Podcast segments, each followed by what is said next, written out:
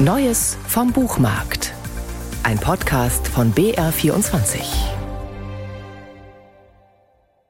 Kerel heißt die Segelyacht. Der Bootseigner Erik bietet sie unter seinem Kommando als Skipper für Ferien an Bord an, gern im beliebten Revier vor Schwedens Küste, im Schärengarten. Den beiden Paaren jedoch, die sich auf diese Segelreise einlassen, wird der Name des Schiffes bald zum bösen Omen, zu einer Reise in blaukalter Tiefe.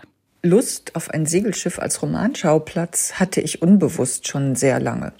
Der konkrete Anstoß kam aber von meiner wunderbaren Verlegerin Ulrike von Stenglin, die irgendwann mal zu mir meinte, sag mal, so einen Segelbootroman würde ich echt gern von dir lesen. Ich bin dann nach unserer Begegnung nach Hause geradelt und prompt kam mir unterwegs eine Idee. Fünf Menschen segeln gemeinsam los und nur vier kehren an Land zurück. Andreas, erfolgreicher Rechtsanwalt, möchte mit dem Segeltörn nicht nur seine in Schlingerkurs geratene Ehe mit Caroline retten. An Bord will er auch die Stressresilienz seines jungen Mitarbeiters Daniel austesten, den er gern zum Juniorpartner in seiner Kanzlei machen möchte. Daniel nimmt seine Freundin Tanja mit, die angesichts der drei Alpha-Menschen in ihrer Nähe fürchtet, mit ihrem Verständnis von Miteinander hier unterzugehen. Erik, der Skipper, lässt sich von keinem der vier Gäste wirklich in die Karten schauen. Und während Caroline versucht, Eriks Interesse zu wecken, treibt Andreas mit seinen manipulativen Fähigkeiten alle anderen auf einen höchst gefährlichen Kurs. Im Roman erzähle ich von menschlichen Fassaden, die zu bröckeln beginnen, und von den dahinterliegenden Geheimnissen, die Stückchen für Stückchen sichtbar werden. In der Enge an Bord eines Segelschiffes kann man sich nicht ins Private zurückziehen. Die Figuren können sich nicht ausweichen. Und noch mehr als das, Angesichts eines schweren Sturms sind sie existenziell voneinander abhängig. Christina Hauf gestaltet ihren neuen Roman in blaukalter Tiefe zu einem raffinierten Kammerspiel. Die Querelle wird zur Bühne.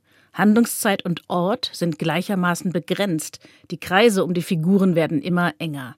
Alles steuert auf einen dramatischen Höhepunkt zu. Es ist unverkennbar, dass die Autorin ihren Ursprung im Theater hat.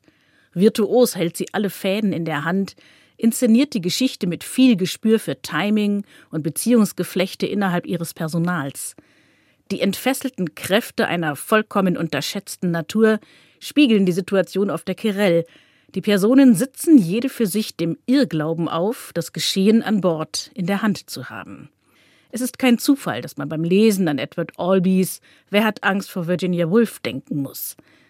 In Blaukalter Tiefe von Christina Hauf, jetzt erschienen bei Hansa, gehört zu jenen Büchern, die einen von Beginn an einsaugen, sodass man begeistert mit an Bord geht und bereitwillig versinkt in blaukalter Tiefe, um nach knapp 300 verschlungenen Seiten wieder aufzutauchen mit einer großartigen Lektürezeit im Fangnetz.